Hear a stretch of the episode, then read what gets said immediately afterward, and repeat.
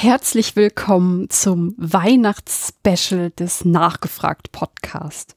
Ich bin Michi und diese Folge möchte ich euch in ein Thema mitnehmen, das dieses etwas turbulente Jahr 2020 ja abschließen soll. Diesmal geht es nicht um, hm, ja, wie soll ich sagen, Politik schweren Sinne, sondern ich möchte einfach mal über Weihnachtsgeschichten sprechen, Weihnachtsmythen und Dinge, die uns zu Weihnachten so beschäftigen. Ich habe mir dazu nicht nur einen Gast eingeladen, sondern diesmal zwei. Herzlich willkommen Alexa und Alex Waschkau. Hallo. Hallo. Hi, hallo, schön, dass wir dabei sein dürfen. Ja, wir freuen uns zu einem Jahresausklang. Ja. Wir sind ja bekannt für andere Themen als Verschwörungsmythen. Insofern hast du da genau die richtigen Leute Ja, eingeladen. Ich bin so froh, mal, mal nicht über irgendwelche Ja. Querdenker, sondern über Weihnachtsmänner reden zu können. Mal was Nettes. Finde ich auch sehr gut. Da habt ihr es nämlich auch gerade schon angesprochen. Ihr seid ja einfach normalerweise feste Größen in der Wissenschaftskommunikation. Aber, na, passt da überhaupt ein Aber? Naja, auf jeden Fall kennt ihr euch mit Mythen und Legenden und Sagen aus. Insbesondere du, Alexa, du bist ja Volkskundlerin. Und ähm, Alex, du als Psychologe weißt halt, wie so Geschichten und Mythen auf Menschen wirken. Insofern finde ich auch, passt das wirklich mega gut. Ja, also vielen Dank erstmal für, dein, Ja, für deine lobenden Worte äh, zum Einstieg. Und ja, ich glaube, wir können über Weihnachten ein bisschen Ja, gemeinsam sprechen, über die Jahresendzeit. ja. ergänzt sich, glaube ich, ganz gut. Mhm. Ja. Ähm, ich möchte aber gerne noch eine Sache vorschießen. Das äh, habe ich Alexa schon mal gesagt. Du warst ja schon mal bei mir zu Gast. Mhm. Es ging auch um Erzählforschung.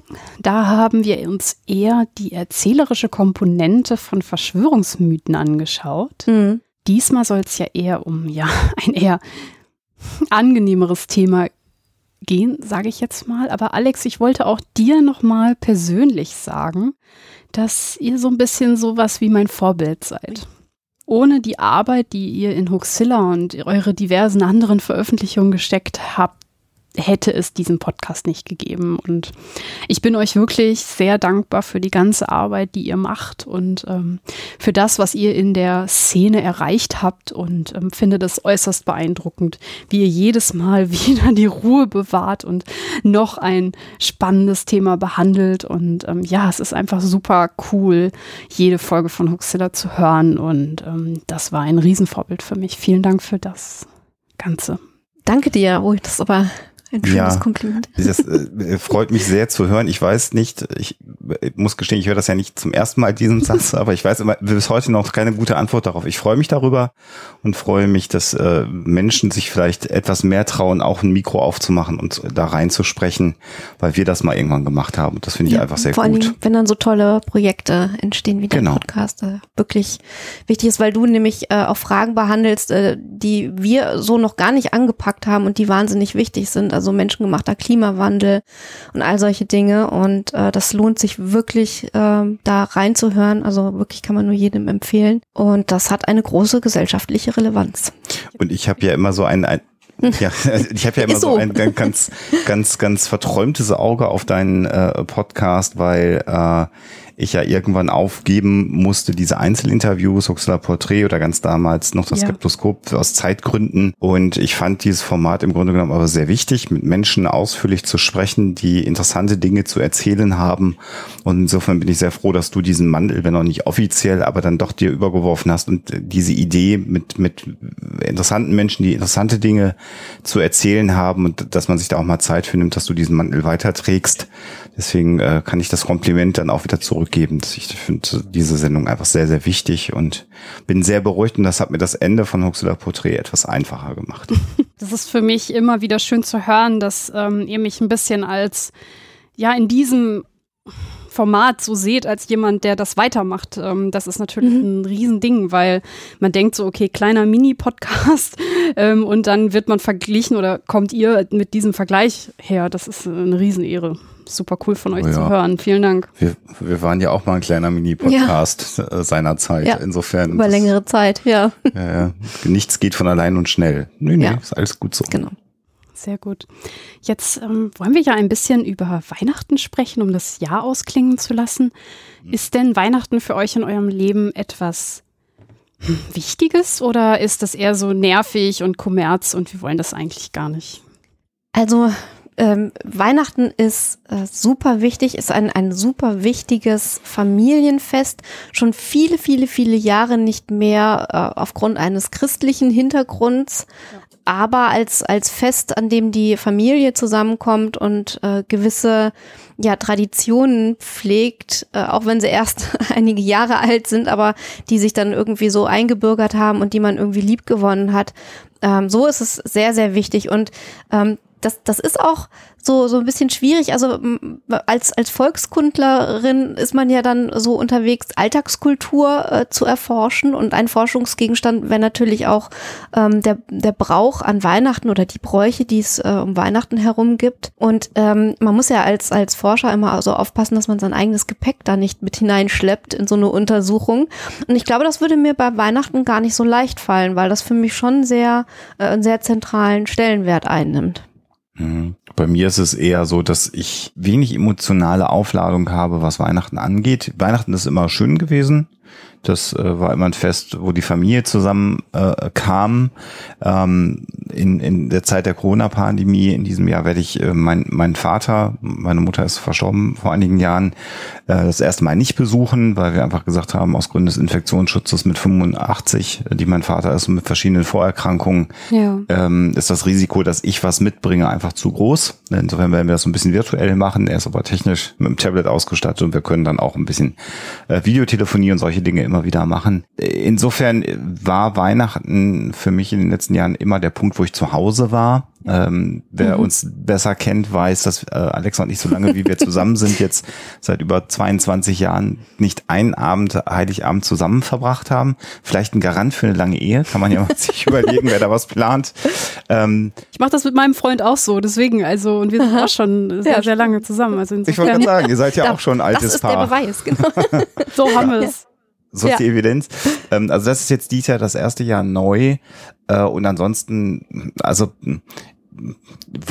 Weihnachten ist für mich im Grunde immer Tage gewesen, die ich zu Hause verbracht habe in, in meiner Geburtsstadt äh, und ein paar Tage frei. Und ansonsten hat es nicht so eine hohe Bedeutung gehabt. Wir haben irgendwann aufgehört, uns großartig Geschenke zu machen. Eigentlich total gegenläufig, aber nicht aus so einer Protestbewegung, sondern weil sich mhm. das alle so vorgestellt haben, wobei es auch bei uns Heiligabend immer Kartoffelsalat gegeben hat. Also das ist so ganz Wenigstens dem, etwas. genau, dem ganz entziehen kann man sich dem nicht. Also ich werde es dieses Jahr so machen, dass ich halt in Vorquarantäne gehe und mhm. ähm, dass ich dann meine Eltern trotzdem besuche. Mhm. Sie sind nicht ausgestattet mit ähm, Technik, so dass wir halt mhm. uns nicht online treffen können. Und dann ist das mhm. natürlich vielleicht nochmal eine andere Situation.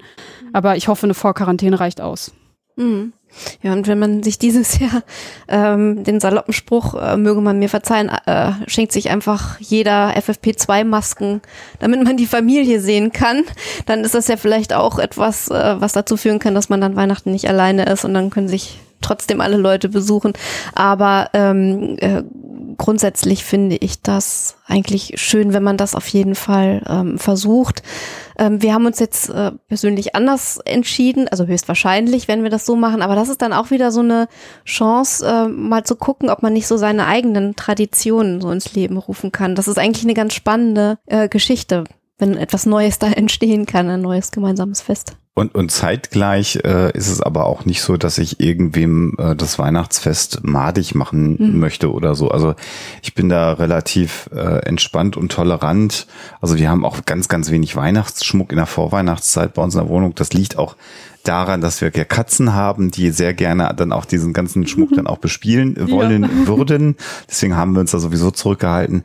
Aber ich habe auch Freunde, Bekannte und auch in der Familie äh, gibt es genug Menschen, die dann wirklich die ganze Wohnung mhm. voll knallen mit allem möglichen Kitsch. Und wer das haben möchte, der soll das machen. Also es ist jetzt nicht so, dass ich dieser berühmte Grinch bin, der dann anderen Menschen das Weihnachtsfest madig macht, sondern ich finde, wie in allen Dingen privat, wenn es keinen anderen schadet, soll das jeder nach seiner Fasson äh, leben und machen und was ihm, was ihm gut tut. Äh, also, aber das zeigt auch wiederum, dass ich da über eben, eben gar nicht emotional aufgeladen bin, was diese Jahresendzeit angeht. Sondern Hat der Weihnachten denn nie so, eine, so ein Zauber für dich? Ach, als Kind gab es halt Geschenke, na klar. Und ja, klar habe ich bis zum sechsten, siebten Lebensjahr auch an, an Weihnachtsmann äh, geglaubt und dann bin ich in die Grundschule gekommen und dann war das Thema durch, wenn man mir dann erklärt hat, wie das funktioniert. Äh, ja, da schon, da erinnere ich mich auch dran. Äh, aber tatsächlich, nee, so ein Zauber bin, ja, vielleicht bin ich da auch zu nüchtern Das- das- dafür. ich weiß es nicht. In- Interessant ist so, wenn ich mich an, an das Weihnachten meiner Kindheit zurückerinnere. Ähm, ich komme aus einer äh, evangelisch-lutherischen Familie und das bedeutet, dass bei uns immer das Christkind angesagt war und nicht der Ah. Weihnachtsmann. Ja. Aber in dem Augenblick, wo ich in die Schule kam, hat sich das vermischt, weil bei ganz vielen Klassenkameradinnen und Klassenkameraden es dann doch irgendwie der Weihnachtsmann war. Und ähm, ich habe mich damals schon irgendwie eher mit dem, mit dem Weihnachtsmann anfreunden können. Natürlich auch, weil man ihn überall in Filmen und so äh, sieht, auch als Kind. Ähm, Der, der erschien mir irgendwie immer so ein bisschen netter und zugänglicher und, äh, zugänglicher und das Christkind so komisch abstrakt irgendwie. Und ähm, das ging dann in der Familie immer so ein bisschen äh, verquer, weil meine Eltern dann immer vom Christkind gesprochen waren, äh, haben und ich dann aber eher Richtung Weihnachtsmann unterwegs war. Das war so eine merkwürdige Diskrepanz. Aber ähm, ja, das sind halt so, so Kindheitserinnerungen. Ist denn das äh, Christkind-Weihnachtsmann-Ding, ist das so ein regionales ähm, Phänomen? Das ist irgendwie ganz, ganz witzig. In gewisser Weise ja. Das äh, Christkind ist heute eigentlich eher sogar in, in Richtung Süddeutschland äh, zu finden und eher in katholischen Gegenden. Dabei ist es eigentlich eine Sache, die äh, tatsächlich Luther als Gegenentwurf äh, zum heiligen Nikolaus sozusagen geschaffen hat. Er wollte die Aufmerksamkeit, auch was das Schenken angeht, äh, wieder so ein bisschen eher auf das Christfest lenken und weg von der heiligen Verehrung, die ihm ja ziemlich gegen den Strich gegangen ist. Und deswegen halt äh, Christkind. Und ähm, die katholischen ähm, Christen haben es dann äh, doch irgendwie wieder so ein bisschen zurück übernommen, während sich dann bei vielen evangelischen äh, Leuten dann doch eher der Weihnachtsmann vielleicht auch dann wieder aus dem angelsächsischen Raum äh, so reimportiert hat. Also das ist irgendwie so eine ganz merkwürdige Geschichte. Und da sieht man auch schon, äh, wie sich das im Laufe der Zeit immer wandelt, dieses ganze Bild. Also so dieses feststehende Ideal Weihnachten, das gibt's überhaupt gar nicht, sondern äh, da sind auch ganz viele Dinge einfach im Fluss, die sich dann ja verändern im Laufe der Zeit. Mhm. Und äh, vielleicht kann man ja auch sagen, dass ähm, im Grunde genommen ja der 6. Dezember zunächst mal ähm, das wichtigere Fest war. Also das hat ja Luther ja auch umgeformt. Also diese Idee, dass am äh, 6. Dezember der Nikolaus mit Knecht Ruprecht oder in, in Süddeutschland dann mit dem Krampus oder Krampen äh, ähm, kommt, das war ja im Grunde genommen das auch Beschenkungsfest im Grunde genommen. Und das hat äh, Luther ja verändern wollen. Alexa hat's gesagt, aber trotzdem kenne ich auch sehr, sehr viele Menschen, für die der 6. Dezember auch gerade jetzt wieder so ein, so ein großes Schenkfest gewesen ist. Auch da, ich weiß nicht noch, solange wie ich ganz klein war, habe ich auch ein Ti- Stiefelchen vor die Tür gestellt und da waren ein bisschen Süßigkeiten drin. Und das ist dann aber irgendwann eingeschlafen. Jetzt habe ich auch am 1. Dezember Geburtstag. Das heißt, da gab es am 1. Dezember Geburtstag, dann am 6. Dezember nochmal Geschenke und am 24. Dezember wäre jetzt auch vielleicht ein bisschen Fille gewesen. Ähm, aber ich erlebe schon, auch gerade wenn ich, wenn ich Eltern, äh, die, mir, die ich so kenne, anschaue, dass da doch auch richtig Geschenke inzwischen am 6. Dezember ähm, äh, geschenkt werden. Äh, und das habe ich gar nicht gekannt. Also es gab ein paar Süßigkeiten, so ein paar Nüsschen und so. Das, das kenne ich noch aus meiner Kindheit. Danach ist es, wie gesagt, eingeschlafen. Aber dass es richtig Geschenke am, am Nikolaustag gibt, hat sich wieder etabliert. Und das ist ja absurderweise ja eher wieder so der katholische Traditionsbezug, den man da hat. Ich glaube, das ist vielen Menschen gar nicht bewusst, dass sie dadurch dann wieder so ins Katholische äh, überschwenken. Das finde ich äh, ganz interessant in der Be Betrachtung. Ich habe das Gefühl, ähm, dass diese religiöse Komponente eigentlich heute gar keine Rolle mehr spielt. Also ähm, selbst wenn man jetzt weiß, okay, ja, das äh, Jesuskind und dann gibt es hier diesen Nikolaus von Maya ähm, oder Mai- Mayra, Myra, mhm. Myra, genau, der äh, quasi die Vorlage ist für den Weihnachtsmann. Ähm, aber das interessiert heute, glaube ich, keinen mehr. Ne? 6. Dezember Geschenke, ah ja, und am 24. Geschenke, ah ja, und dann ein bisschen feiern, ein bisschen essen, Alkohol, fertig. Mhm. Ja, ich, also niemanden würde ich jetzt nicht sagen. Ja, aber ich ich habe ja immer auch ein einige. Herz für unsere, für unsere gläubigen äh, Mitbürgerinnen und Mitbürger. Ich, ich kenne auch einige, für die ist das äh, äh, die Weihnachtszeit und die Adventszeit schon auch wirklich eine, eine religiös sehr aufgeladene Zeit. Aber ich stimme dir natürlich zu, dass so im Gro und in einer immer säkularer sich gestaltenden Land wie Deutschland das so ein bisschen in den Hintergrund äh, gedrängt wird. Und ich glaube, wir übernehmen jetzt schon wieder viel mehr diesen in meiner Wahrnehmung diesen filmischen, szenischen Ja, Hollywood-Weihnachts äh, Pathos schon fast, äh, der gelebt wird. Äh, und das ist ja auch im Grunde genommen wieder eine, eine Kunstform. Also diese, diese Geschichten, die Weihnachtsfilme oder, oder die Weihnachtsfolgen in, in amerikanischen Serien, die ja eine große Tradition haben, äh, das ist, scheint so ein neues Ideal zu sein in, in der westlichen Welt, vielleicht so formuliert, dem wir alle auch nachstreben. Und das scheint da würde ich dir vielleicht sogar dann äh, insofern zustimmen, dass ich sage, das scheint mehr Bedeutung zu bekommen in der Form, wie man es gestaltet, als in der in einem religiösen äh, Kontext, den es ja eigentlich mal hatte. Es, es gibt ähm, einen Artikel, äh, den ich weiß nicht, ob wir den auch irgendwie äh, verlinken können. Gerne. Ähm, ähm, auf der Seite deutschland.de, also ähm, äh, schon äh, eine offizielle äh, Darstellung von verschiedenen Bräuchen in Deutschland. Und da ist die Rede davon, dass 78 äh, Prozent der Deutschen, die sich zu keinem äh, Glauben bekennen, auch Weihnachten feiern. Das heißt also, äh, das ist dann gar nicht mehr an, an religiöse Inhalte gekoppelt, sondern das ist vielleicht ein bisschen, wie ich es am Anfang äh, angedeutet habe, eher so, ein, so eine Geschichte, die man den Kindern zuliebe macht und wo die Familie zusammenkommt und wo eben andere Dinge im Vordergrund stehen und man versucht vielleicht auch ein bisschen so zur Ruhe zu kommen am Ende des Jahres. Wobei das selten funktioniert. ja ich glaube, dass sich da auch keiner mehr rausnehmen kann. Also in anderen ähm, Religionen äh, gibt es ja das Weihnachtsfest auch nicht. Also jetzt Muslim mhm. oder Juden, die feiern Hanukkah. Und ähm, aber es ist jetzt schon so ein religiös losgelöstes Fest, dass mhm. es, glaube ich, schwierig wird, Kindern klarzumachen, wir feiern das jetzt nicht. Alle eure Klassenkameraden, mhm. jetzt in Deutschland, ne, also wo halt ähm, das Christentum halt noch sehr stark verbreitet ist und auch viele halt dann eben diese Geschenke bekommen am Heiligen Abend. Und dann sind da jetzt ein paar Kinder in der Klasse, die das nicht feiern. Ich glaube, das wird für die Eltern super schwierig, denen das klappt. Mhm. Ja.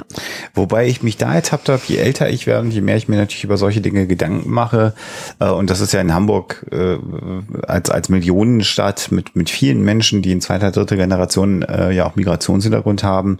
Also das klassische Beispiel der der Kioskbesitzer, wo man eine Zeitung kauft oder, oder da, wo die Post mit drin ist, wo man es abgibt, so vor Weihnachten, da, da halte ich im Moment immer ein bisschen inne und überlege, was wünsche ich dann? Also der Impuls, den wir ja so alle haben, ist schöne Feiertage. Das ist ja so eigentlich jo. die Höflichkeitsfloskel, die man macht. Ähm, ich wünsche dann meist schöne Tage oder gute Jahresendzeit oder sowas, mhm. weil ich da tatsächlich auch diesen, diesen religiösen Kontext rausnehmen will. Und was, was ich seit Jahren mache in, im, im beruflichen Kontext, ähm, gibt ja dann wirklich, ich habe habe ja in, in, in, Verwaltungen gearbeitet, wo es dann ja auch ähm, so gehandhabt wurde, dass es eine vorgefertigte Weihnachtsfloskel geben musste. Also dann gab es dann irgendwie eine Mail, ab jetzt bitte alle E-Mails abschließen mit, wir wünschen Ihnen eine schöne Weihnachtszeit und einen Jahreswechsel. Genau, es gab zwei Versionen, eine schöne Vorweihnachtszeit und dann irgendwann schöne Feiertage und einen schönen Jahreswechsel. So, mhm. ja, ja, das, das war, war genau getimed. Ja, und Wie das anstrengend. War, ja. ja. Und äh, was ich inzwischen, als ich das dann nicht mehr machen musste, äh, mir angewöhnt habe zu machen, das mache ich auch bis heute, auch im privaten Kontext. Ich finde schon mal eine schöne Jahresendzeit, weil ich finde, das ist so Jahresende ist halt kalendarisch, da kann jeder mit leben und egal wie man die Jahresendzeit verlebt. Aber auch nicht bei allen, stimmt. Auch nicht bei allen, das stimmt natürlich auch wieder. Aber ja, aber ich weiß, was du meinst. Wobei ich glaube, ein, ein nett gemeintes, aufrichtiges, äh, frohe Weihnachten oder, oder schöne Feiertage oder so, damit gehst du nicht, nicht fehl und da wird sich kaum jemand, wenn du es halt wirklich entsprechend respektvoll und freundlich rüberbringst, ja. ähm, irgendwie auf ja, den ja. Schlips getreten fühlen. Aber es, es ist ja gut, wenn man sich über solche äh, Dinge Gedanken macht, weil ganz viel äh, von, von einem, einem respektvollen Miteinander ja auch ähm, dadurch kommt, dass man sich erstmal über gewisse Probleme im Klaren ist mhm. äh, und ähm, einfach mal ein Bewusstsein für, für solche eventuellen Fallen entwickelt. Also mhm. ist das eigentlich genau richtig. Mhm. Ich habe so ein bisschen die Erfahrung gemacht, dass die meisten sich einfach wirklich gar keine Gedanken machen. Also sie würden sich jetzt eher wundern, mhm. wenn sie uns zuhören und denken so, so. wie verkopft. Oha. Äh, Meint ihr nicht? So. Mag sein. Mag auch, mag es auch geben, ja, bestimmt. Ja. Ja, sag doch ja, einfach, gut, aber ja, frohe Weihnachten, ist mir doch egal, ey. Ja.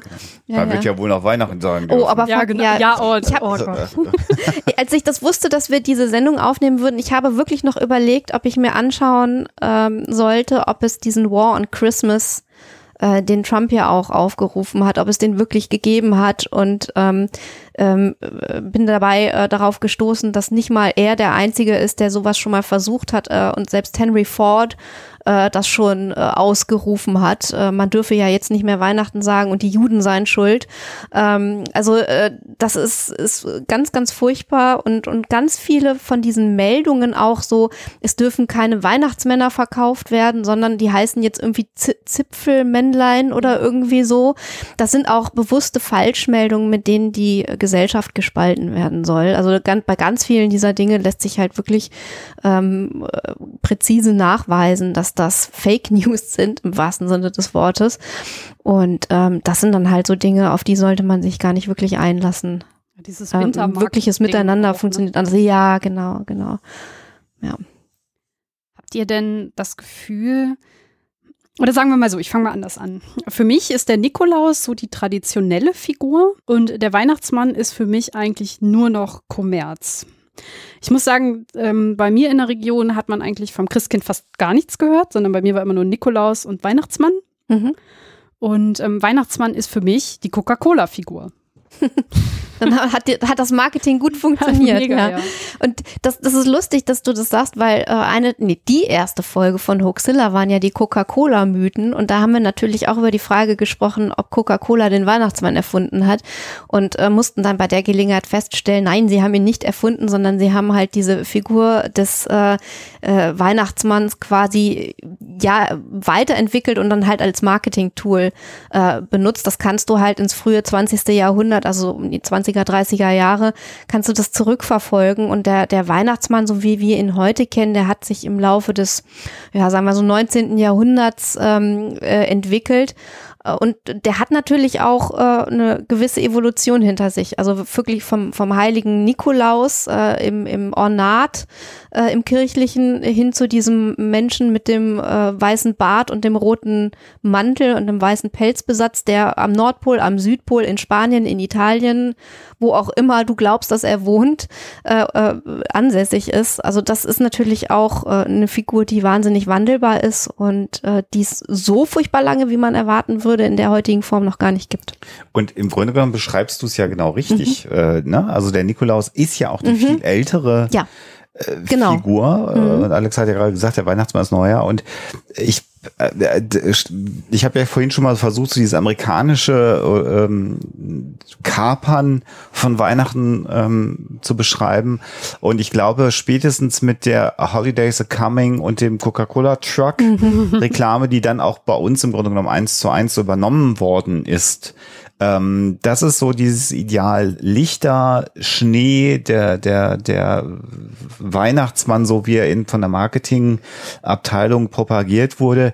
Und das Interessante ist, das triggert ein. Also, wenn ich denn so gar nicht in die Weihnachtsstimmung gekommen bin, früher, wenn das so als Ja. Fernsehreklame lief, da hat man dann schon davor gesessen und konnte sich so ein, ach, und nicht verkneifen, Ja. obwohl es ja total bescheuert ist, das zu tun, aber da, irgendwas triggert das in uns natürlich. Ähm, und da wir jetzt im Grunde genommen durch Streamingdienste und wenn wir irgendwie TV konsumieren, das eher so aus Mediatheken machen, gar nicht mehr so dieses äh, Programmfernsehen machen, haben wir auch dementsprechend keine Werbung mehr. Das fällt da halt auch weg. Also ich finde ganz aber ich viel habe sofort im Ohr, wenn du ja, das ja. Ja, Aber ganz viel von der Weihnachts, ganz viel von der Weihnachtszeit, glaube ich, ist auch wirklich durch die Werbung. Ich glaube, du merkst auch einfach an der Fernsehwerbung, wenn ich so überlege, vielleicht ist das so der Grund, warum ich seit ich in Hamburg bin, nicht mehr so auf Weihnachten gepolt bin, weil ich diese, diese Fernsehwerbung auch, mit der du ja bombardiert wirst, gar nicht mehr so mitbekomme. In Münster hatten wir noch Fernseher an einem Antennenanschluss dran und haben auch Werbung dann natürlich äh, mit konsumiert. Das ist jetzt so ein bisschen weg. Was, also bei mir hat dieses amerikanisierte Weihnachten total gut funktioniert. Also Ja, bei mir. ähm, das, das äh, wirklich, also das, das spricht mich total an und ähm, das geht sogar so weit, das wirst du jetzt wahrscheinlich dieses Jahr, weil du im Homeoffice bist, Alexander, das erste Mal wirklich mitkriegen. Ich höre in der Vorweihnachtszeit immer am liebsten die amerikanischen Weihnachtslieder, also Swing und so. Und ähm, das ist etwas, was mich instantan in Weihnachtsstimmung versetzt. Und äh, ja, eben so dieses ganze Drumherum ähm, mit dem Wunsch nach weißer Weihnacht, der einem ja nie irgendwie gewährt wird, wenn man in Deutschland bleibt, äh, beziehungsweise in Norddeutschland bleibt. Ähm, äh, das, das ist irgendwie so eine, so, eine, so eine Geschichte, die sich jedes Mal wieder gleich abspielt, jedes Jahr. Jetzt haben wir ja über den Weihnachtsmann und über das Christkind und über den Nikolaus schon gesprochen. Und Alex, du hast es eben schon angesprochen, dass der Nik Nikolaus Begleiter hatte. Habt ihr von euren Eltern diese Geschichten von Knecht Ruprecht oder ähm, den Krampus, der ist jetzt hier im Norden nicht so verbreitet, aber vom Knecht Ruprecht, habt ihr das erzählt bekommen? Ja, das war schon Ja. so ein bisschen dies, äh, ob das ein sinnvolles oder nicht sinnvolles Erziehungsinstrument war, sei mal dahingestellt, aber schon nochmal so der Hinweis, wenn du brav warst, dann gibt's ein Geschenk, sonst gibt's die Route. Ähm, äh, aber äh, immer konsequenzlos. Also ich kann mich jetzt nicht daran erinnern, dass ich mal äh, geschimpft wurde. Ja, aber nicht intensiv. Also mit so einem. Augenzwinkern, ne? Ja, Mhm. weil man es halt so erzählt hatte, ich den Eindruck. Ja. Ja. Ja, das war bei uns ähnlich. Also in, in Gedichten und so. Also da, wo er vorkommt, da wurde er äh, natürlich erwähnt, der Knecht Ruprecht. Also der Krampus nicht so sehr, obwohl ich ähm, eigentlich äh, aus dem Alpenraum komme, aus Tirol, beziehungsweise da aufgewachsen äh, bin und mein Vater Österreicher ähm, gewesen ist, bis er äh, sozusagen die deutsche Staatsbürgerschaft angenommen hat. Ähm, also es war eigentlich schon dann eher Knecht Ruprecht, aber wirklich immer so, so mit so einem Augenzwinkern, wobei ich es jetzt so im, im Nachhinein und so in der kulturgeschichtlichen Betrachtung schon spannend finde, dass der, der barmherzige Nikolaus einen Gehilfen hat, sozusagen den, das, das Gegenstück, äh, was so ein bisschen in Richtung einer dämonischen, einer teuflischen Gestalt geht äh, und das ja wirklich auch so an der Tradition des Kinderschrecks äh, steht, also quasi eine Figur, die ähm, Kindern, Kinder dazu äh, bringen soll, frommer zu sein und sich besser zu benehmen. Äh, und äh, dass das natürlich auch ein erzieherisches Mittel ist, was rund um Weihnachten verankert ist, das ähm, mag einem erstmal ähm, so ein bisschen merkwürdig vorkommen, aber wenn man sich ähm, vor Augen führt, dass das äh, Weihnachtsfest sich eigentlich immer weiterhin entwickelt hat von so einer öffentlich christlichen äh, Tradition hin zu einem Fest für Kinder, in dem, äh, bei dem Kinder eine ganz wichtige Rolle spielen, dann verwundert es einen dann doch nicht mehr so sehr, dass da halt sozusagen brave Kinder belohnt werden und böse Kinder bestraft werden. Ähm, wobei natürlich immer die Frage ist, wie diese Bräuche wirklich gelebt werden und wie intensiv sie dann umgesetzt werden. Aber du hast einen Campusumzug auch schon erlebt, ne? Ich habe die, die Perchtenläufe Also die Perchten. äh, mitbekommen. Das ist so eine ganz lebhafte Erinnerung, so um die Jahreswende.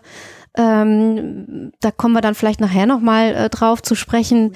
Äh, also die, die, diese, diese Schreckgestalten, die da rumlaufen und die, die äh, Umstehenden wirklich konsequent schockieren wollen, das, das äh, hat mich damals auch sehr beeindruckt. Ich habe das aber so verstanden, dass ein Krampus auch ein Percht, ist das die Einzahl, ist. Mhm. Also der hat ja auch Ja. diese Ja, ja, Genau, genau, genau, genau.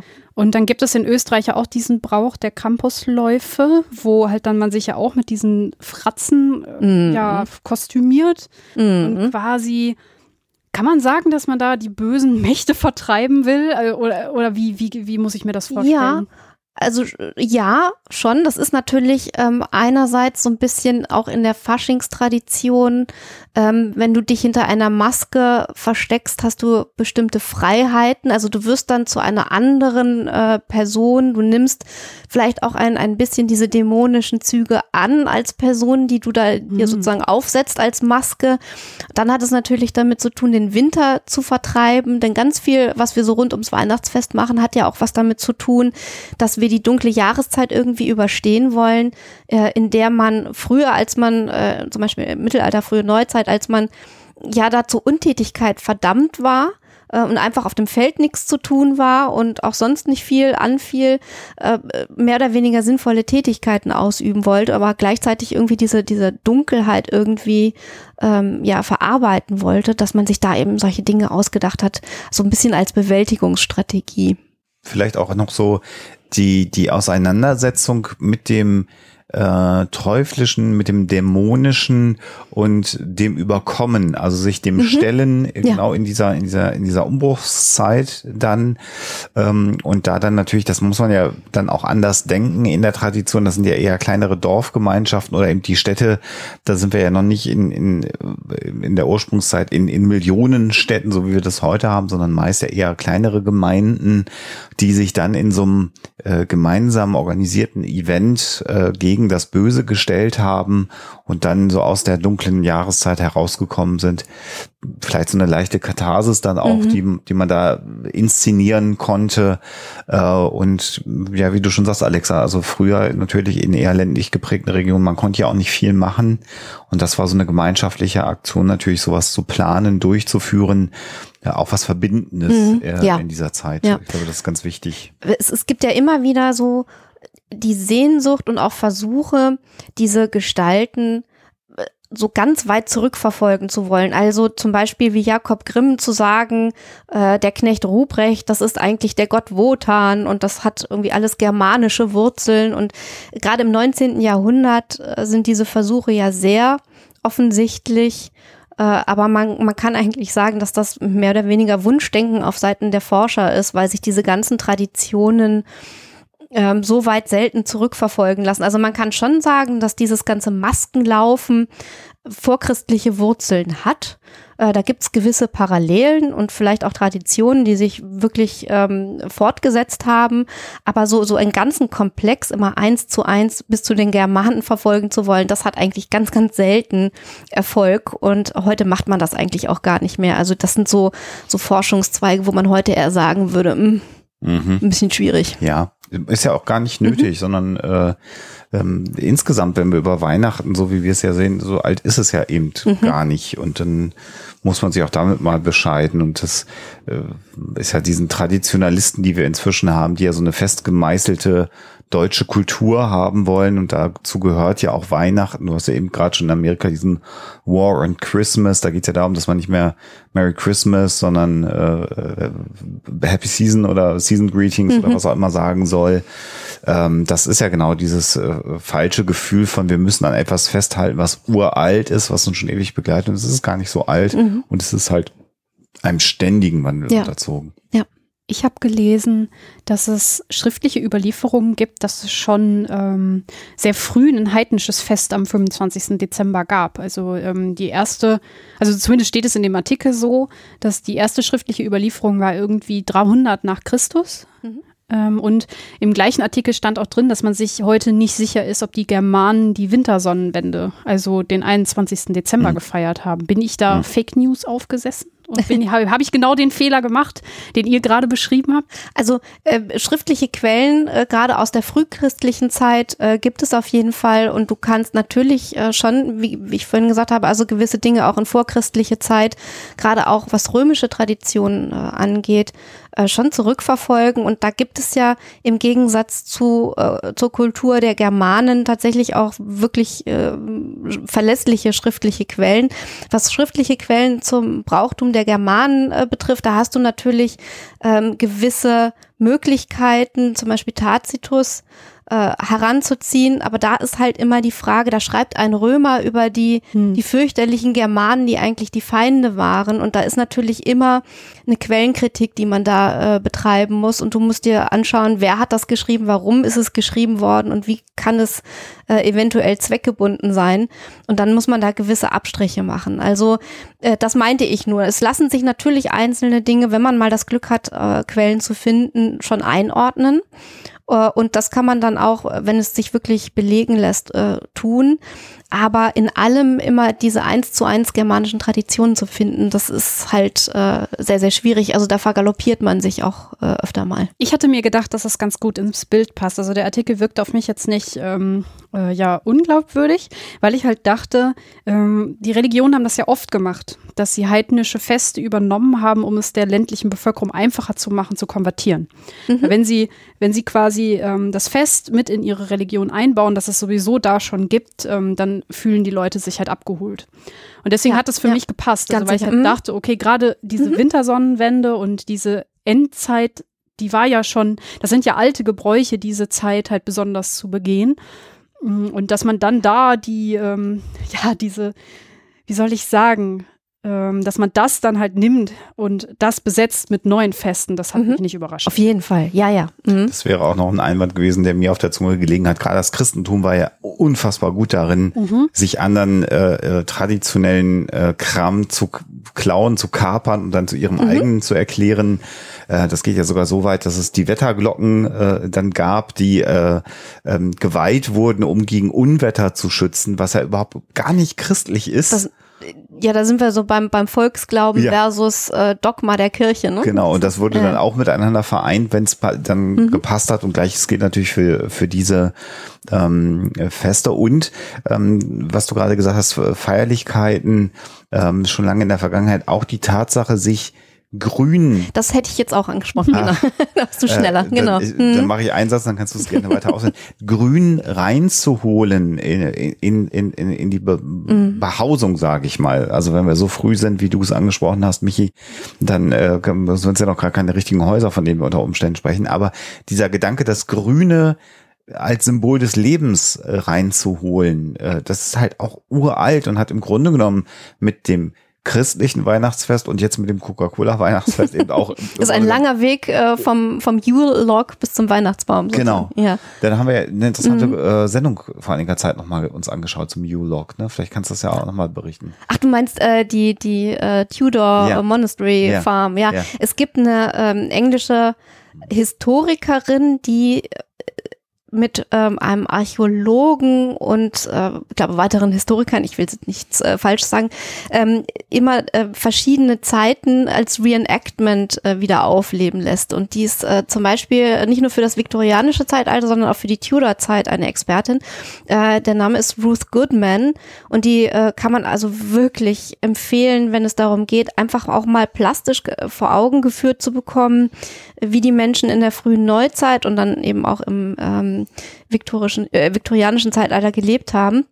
Und äh, die haben bei der Tudor Farm, äh, wo sie wirklich ein ganzes Jahr lang, ne, Mhm. äh, so eine Farm äh, betrieben haben, äh, mit allem drum und dran und teilweise selber erstmal rausfinden mussten, ähm, nach den alten Anleitungen, wie funktioniert denn das jetzt alles wirklich in der Realität äh, und auch teilweise gescheitert sind.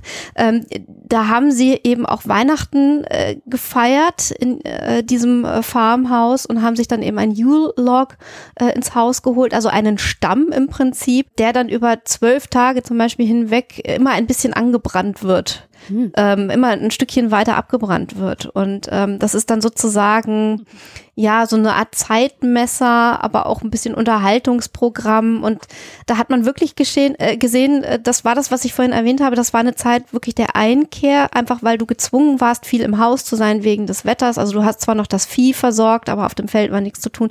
Und da hat man sich dann halt ähm, nett zusammengesetzt, hat sich Geschichten erzählt äh, und dann eben versucht, äh, diese, diese dunkle Jahreszeit ein bisschen heller und grüner zu machen, indem man sich eben nicht nur dieses Juliok, sondern auch ähm, Zweige ins Haus geholt hat Mhm. und so weiter. Und der, der Weihnachtsbaum, wie wir ihn kennen, der wird zwar mal im 15. Jahrhundert schon in schriftlichen Quellen erwähnt, ist dann aber, hat sich eigentlich erst im 18. und dann wirklich richtig doll im 19. Jahrhundert durchgesetzt. Also da kann man auch schon äh, sehen, wieder die Dinge, die wir heute für so selbstverständlich halten und immer das Gefühl haben, ja, das machen die Menschen seit Jahrhunderten schon so. Das ist manchmal äh, eine unterbrochene Tradition oder eine, die nicht so alt ist. Also das ist immer ganz spannend, wenn man da mal so ein bisschen hinter den Vorhang guckt.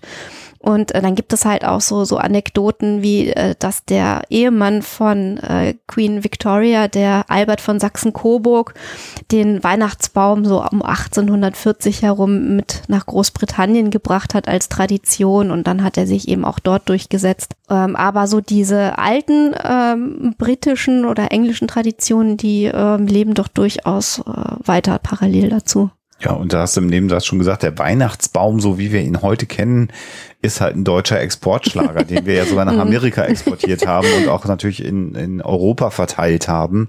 Ähm, das ist halt auch interessant. Das ist ein, äh, so eine Modeerscheinung, die sich dann irgendwann weltweit umgesetzt hat und mitgenommen wurde. Also immer da, gerade auch in Amerika, wo dann die Siedler hingegangen sind und die Menschen, die ausgewandert sind, die haben das mitgenommen, haben das Leute gesehen und haben das offensichtlich für eine gute Idee gehalten, sich ein Nadelholz äh, in die Wohnung zu stellen und das zu schmücken. Und und inzwischen sind wir halt in Deutschland bei der Nordmantanne äh, angekommen Ja, als, als. Goldstandard Ja. äh, äh, dafür. Und auch da, wenn man sich da ein bisschen einliest, wir können ja ein paar Links mal, ein paar Wikipedia-Links, ein paar andere Links mal, äh, mal drunter verlinken. Wenn man sich das durchliest, ist ganz interessant, wie sie dann auch so die, über die, äh, auch in der Zeit so von den 1970ern bis heute auch nochmal die Art des Weihnachtsbaums in Deutschland und die Weihnachtsbaumindustrie entsprechend verändert hat. Selbst das, also selbst die Nordmantanne ist eher eine neuere äh, Entwicklung und gar, äh, erst seit einiger Zeit äh, der Goldstandard für den Weihnachtsbaum. Glaubt ihr eigentlich, dass es was Gutes ist, dass sich die Welt so auf eine Art Weihnachten einigt und dass die, ich sag's jetzt mal so, ne, dass so diese Traditionen, die von einem Gebiet ins andere, dass das immer mehr verschwimmt und man sich quasi so einen großen Mix ähm, zu so einem Einheitsfest ja immer weiter rauskommt. Also alle stellen sich einen Weihnachtsbaum auf. Es gibt nicht mehr das eine Gebiet, wo das nicht gemacht wird. Alle glauben an den Weihnachtsmann. Alle, alle, alle. Also so, äh, ich muss ganz ehrlich sagen, ja, würde ich dir äh, oder hätte ich dir bis vor einiger Zeit mal zugestimmt, bis ich tatsächlich mal in Indien gewesen bin.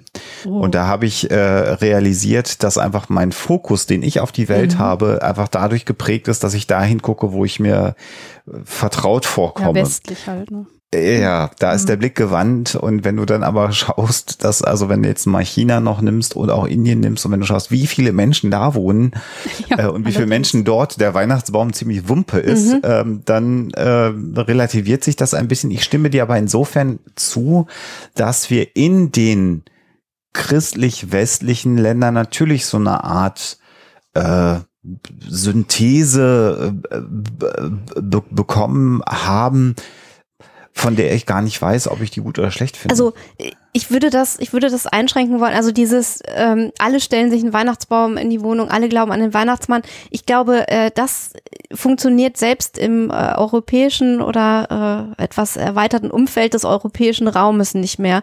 Ähm, denn das mag zwar in punktuell so sein, dass es da Dinge gibt, die überall gleich sind, aber äh, zusätzlich gibt es noch ganz viele sozusagen feinere Details, die so unterschiedlich sind. Das heißt also, da vermischen sich bestimmte Elemente, die sich aus irgendeinem Raum heraus äh, in den weiteren Umkreis weiter verbreitet haben, mit Dingen, die lokal zur Tradition gehören. Und das ist eigentlich genau das, wie Kultur funktioniert.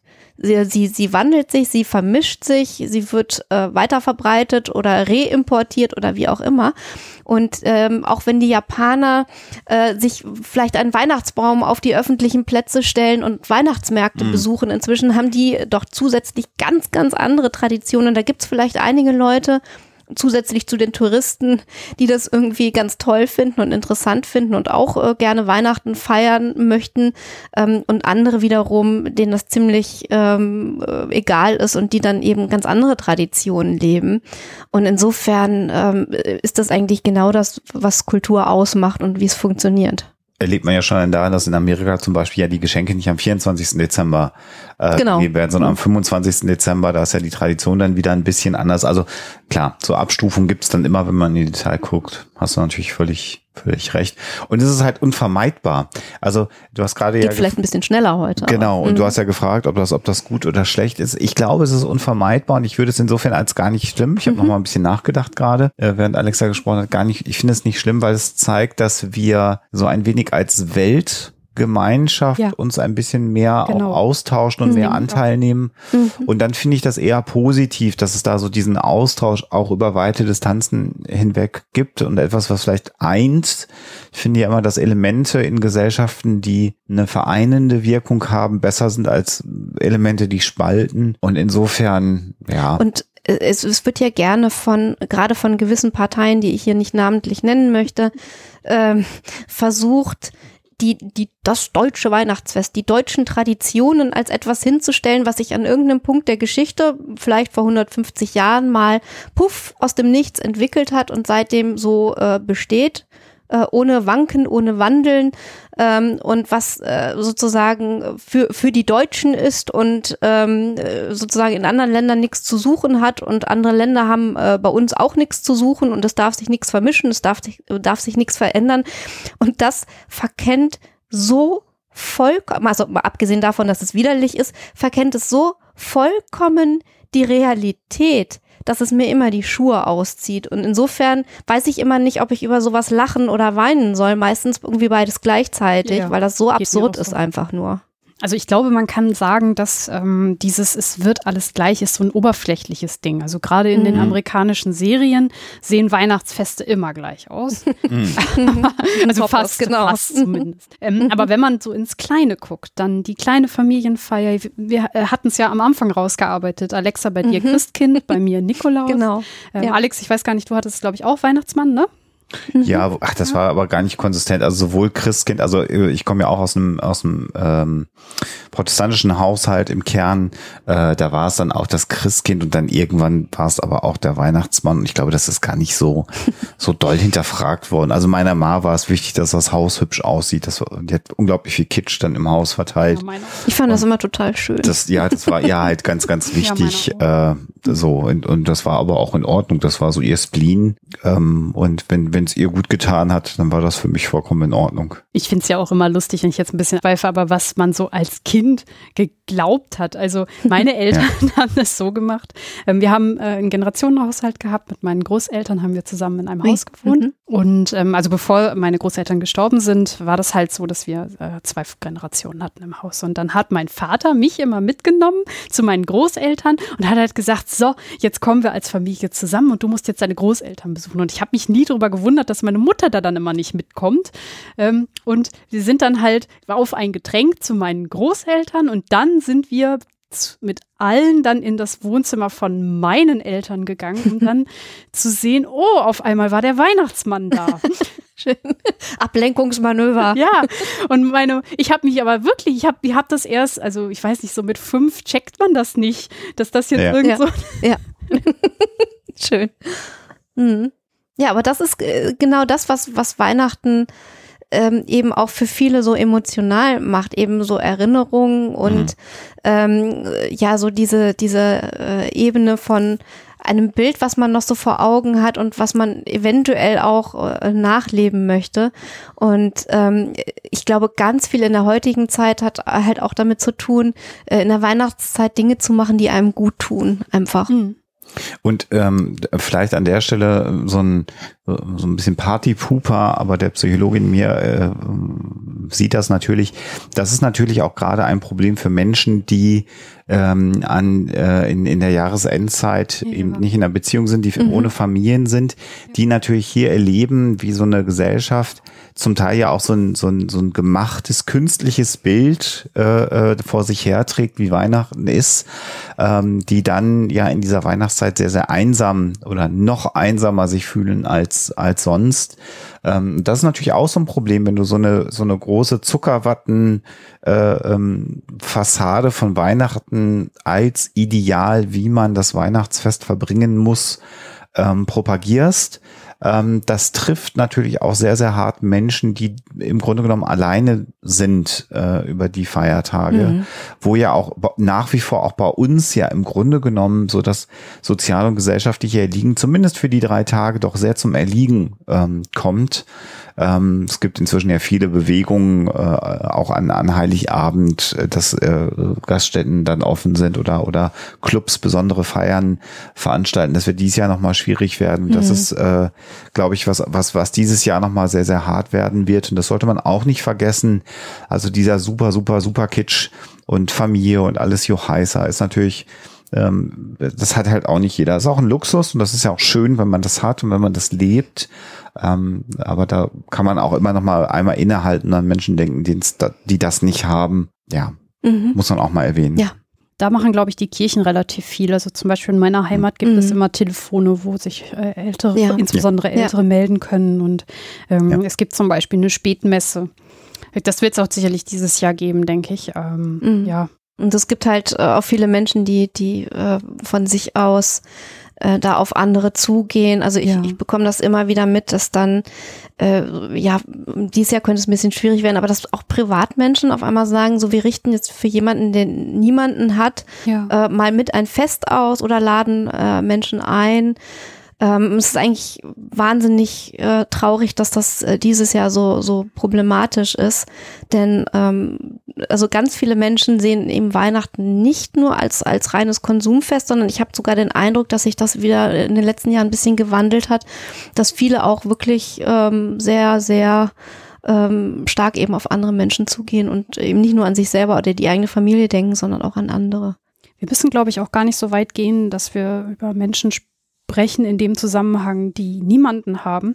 Ähm, was ist mit denen, die keine perfekte Familie haben? Mhm. Ja, na klar. Oh ja. Ja, ja, klar. Vielleicht eine psychische Erkrankung haben und ähm, Ja, dann in, unter der Dunkelheit der Jahreszeit sowieso schon Mhm. leiden und dann Ja. halt diesen, wie soll man sagen, mh, das, was in amerikanischen Serien vorgespielt wird, die wundervolle Familie, die sich nicht streitet. Es gibt ja auch dieses, diese Geschichte mit, äh, dass Weihnachten äh, will keiner mit, also so- darf, dürfen wir nicht streiten, damit wir nach außen wie die perfekte Mhm. Familie aussehen. Und Mhm. das kann ja schon psychisch sehr belastend sein. Mhm, genau, weil wir alle so einem Idealbild hinterher Genau. hecheln und die so sozusagen dieser Anstrich der Harmonie manchmal sehr, sehr dünn ist und eigentlich alle nur noch im Stress sind.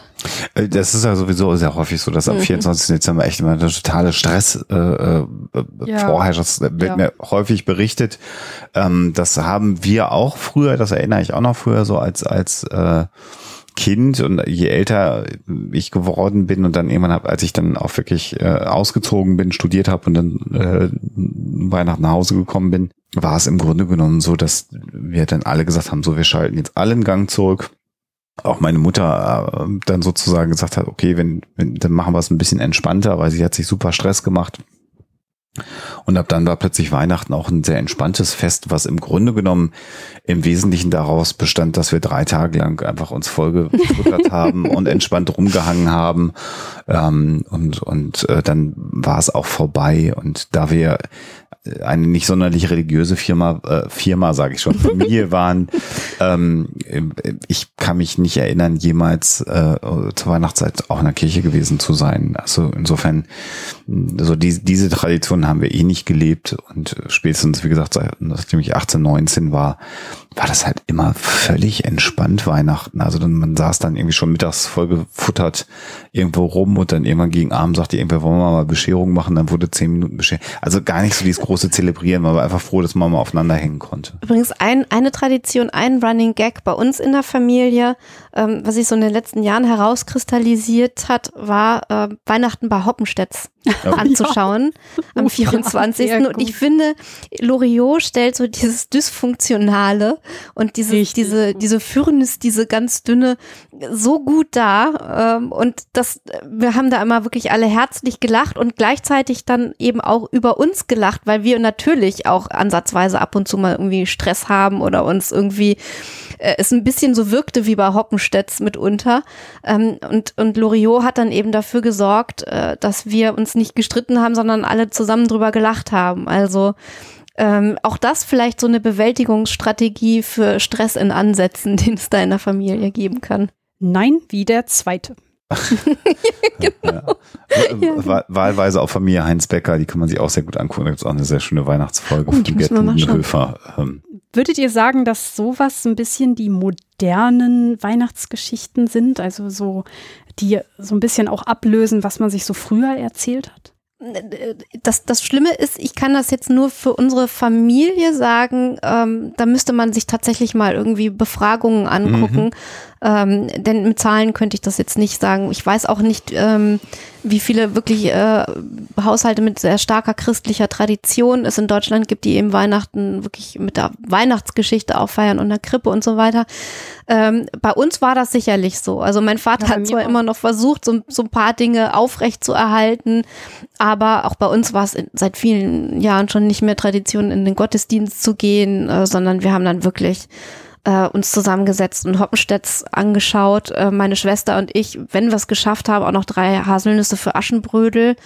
Ähm, wobei wir das irgendwie immer verpasst haben, obwohl es um die Feiertage irgendwie 50.000 Mal im Fernsehen läuft. Aber wenn es geht, dann haben wir das auch gemacht. Vielleicht äh, mag es sein, denn auch Weihnachtsgeschichten wandeln sich, auch äh, diese Traditionen wandeln sich. Und kann natürlich sein, dass in dem einen oder anderen Haushalt das dann die traditionelle Geschichte ablöst.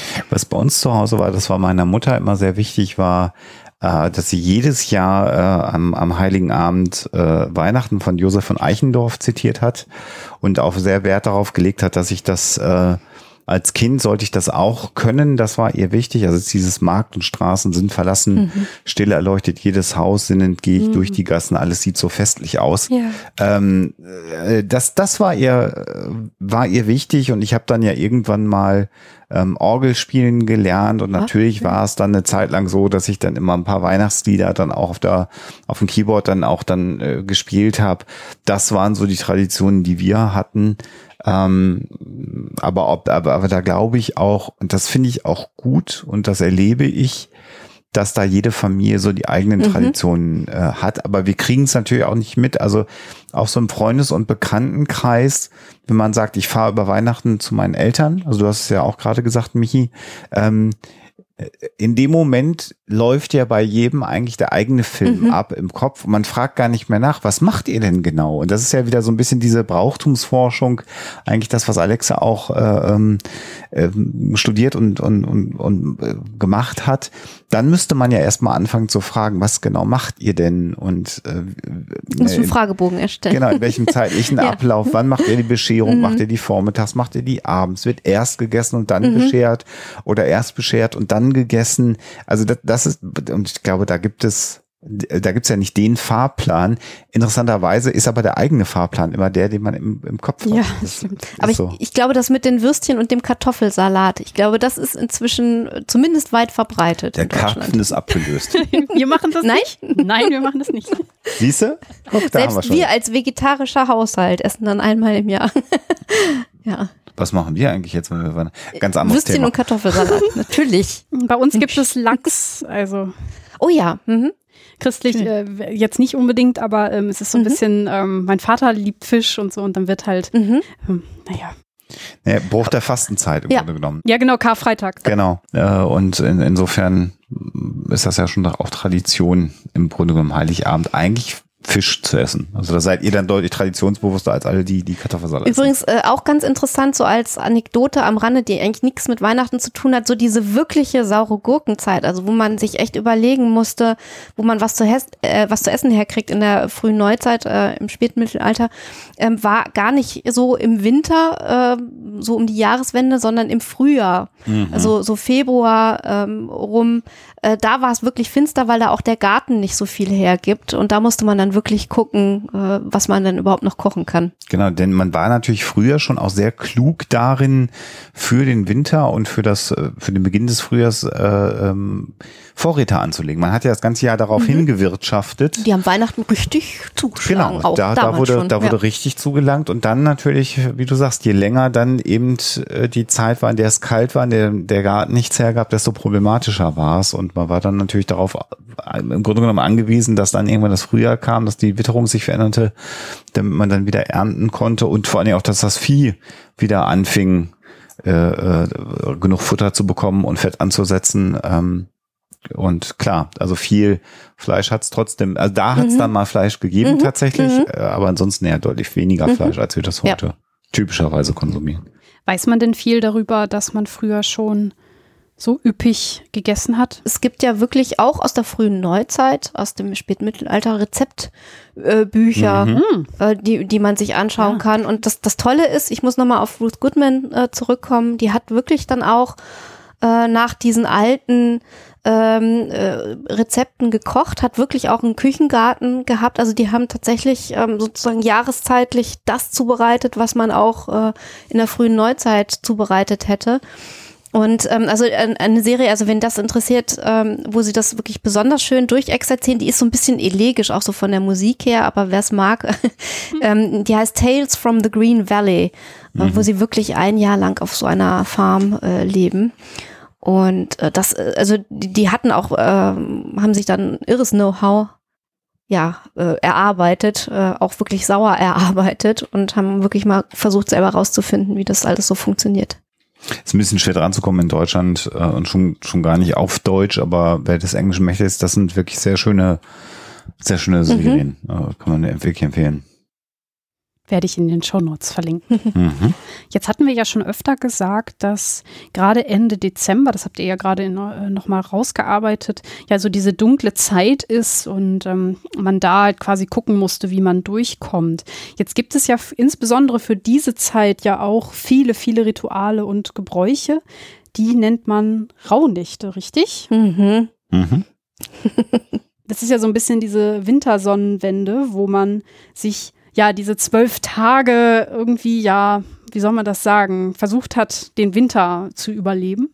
Ja, genau. Ähm, Eine wichtige Zeit, eine ähm, ja einerseits turbulente Zeit, aber auch eine, wo man sich wirklich äh, zusammenreißt und sich versucht richtig zu verhalten und gewisse Dinge nicht zu machen, damit man halt äh, ja keine dämonische Strafe erhält äh, oder irgendwie von der wilden Jagd mitgerissen wird oder wie auch immer. Also das, das fängt meistens an mit der Thomasnacht, so 20. 21. Dezember und endet am Dreikönigstag, was ja übrigens auch heute noch der Tag ist, an dem man dann die Weihnachtsbäume traditionell wieder entschmückt. Ja, die Protestanten, die Mhm. äh, äh, katholischen Gläubigen haben den ja auch gerne noch ein bisschen Mhm. länger, den Weihnachtsbaum. Ja. Aber ja, das Genau. ist so im protestantischen typischerweise 6. Januar. Da geht's dann fliegen, fliegen, wenn man denn jetzt Ikea glauben würde, fliegen die Dinger vom Balkon runter. Das ist ja auch wieder so Hoffentlich ein, ohne jemanden zu treffen. so, so ein Novum, Ja. was wir ja auch haben. Ne? Also dieses, Knut. dieses Bild, der Knut, äh, das hat sich ja auch schon wieder etabliert. Also da sieht man ja auch, wie, wie beeinflussbar wir von,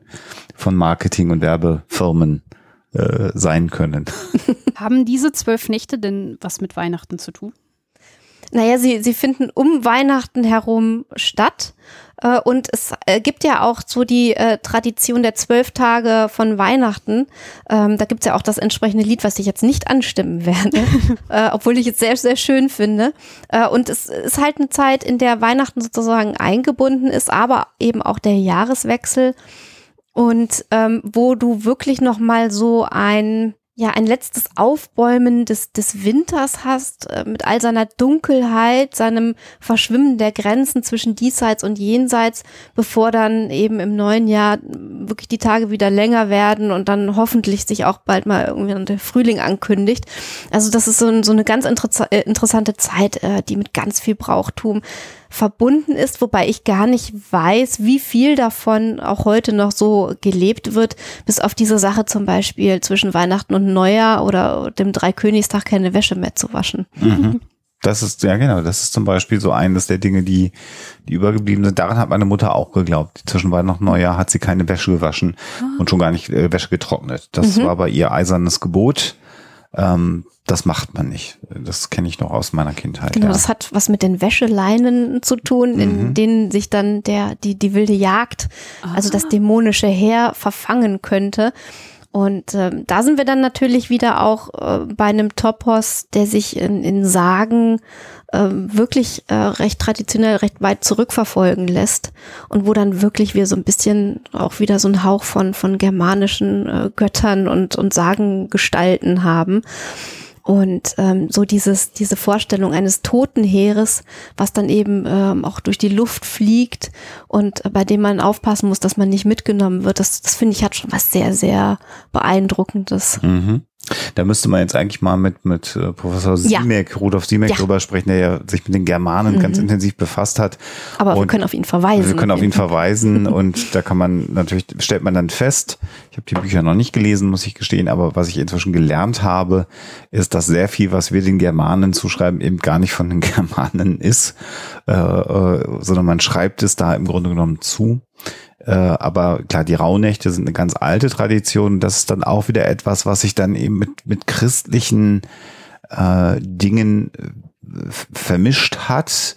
Und natürlich, wenn es dann so Dämonen und das Böse gibt, was über die ähm, über die Lande streift und man dann draußen ist, obwohl man eigentlich nicht draußen sein soll, wird man wird man mitgenommen, dann kann man das natürlich dann auch wieder religiös aufladen, nur wer eben ein guter Christ ist und im Zweifelsfall auch in der Kirche sich dann äh, in der Zeit, in der es Kritisches aufhält, der ist gefeit davor. Also ich glaube, da, da kommt ganz viel zusammen ähm, in, in, diesem, in diesem Jahreswechsel, dass sich dann so an diesen, an diesen Mhm. Rauhnächten und in verschiedenen kulturellen äh, Gebräuchen ja aus ganz Europa, also diese, diese Zeit im Jahr hat ja über ganz Europa so ihre Traditionen mhm. gehabt. Und im Grunde genommen, also ganz streng genommen, dass das Böllern an Silvester dient mhm. ja im Grunde genommen auch das Böse und die Dämonen zu vertreiben. Das denkt gar keiner mehr an Raunicht und dass es überhaupt Dämonen gibt.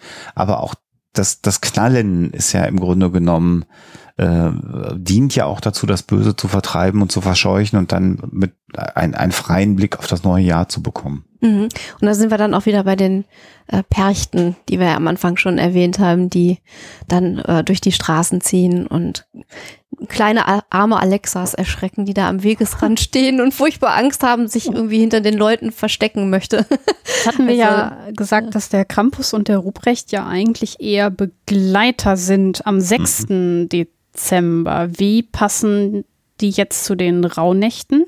Naja, die, die haben ja im Prinzip auch eine, eine Tradition oder gewisse Gemeinsamkeiten eben mit diesen Perchten. Man, man sagt sogar, oder man fragt sich sogar, ob eventuell etymologisch Knecht Ruprecht äh, was mit den Perchten auch namentlich zu tun hat. Und insofern gibt's da schon äh, Überschneidungen und so diese, diese Schreckgestalten, dieses dämonische, teuflische, äh, das haben wir halt in, in diesen beiden Traditionen schon.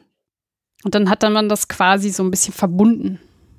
Ja, also die, ja, die Figur haben, haben, die Figuren haben Gemeinsamkeiten und ähm, der Topos taucht halt in beiden Kontexten auf. Also du hast die eben ganz deutlich bei diesem Perchtenlauf, aber eben auch als als Schreckgestalt, als Begleiter vom vom äh, Knecht Rupre, äh, vom vom Nikolaus. Ähm, und äh, jetzt ist die Frage, also die, die Funktion ist da sicherlich auch ähnlich, eben dieses dämonisch-teuflische, was, was ähm, ja eben auch die, die, so, sozusagen die dunkle Seite des, des Menschen symbolisiert. Also so wie der Nikolaus die, die Barmherzigkeit äh, und das Schenken und das Uneigennützige symbolisiert, ähm, symbolisieren der Krampus, Knecht Ruprecht und die Perchten, würde ich sagen, das Unberechenbare, äh, in der Natur und in den Menschen und eben das Dämonische und die, die dunkle Seite.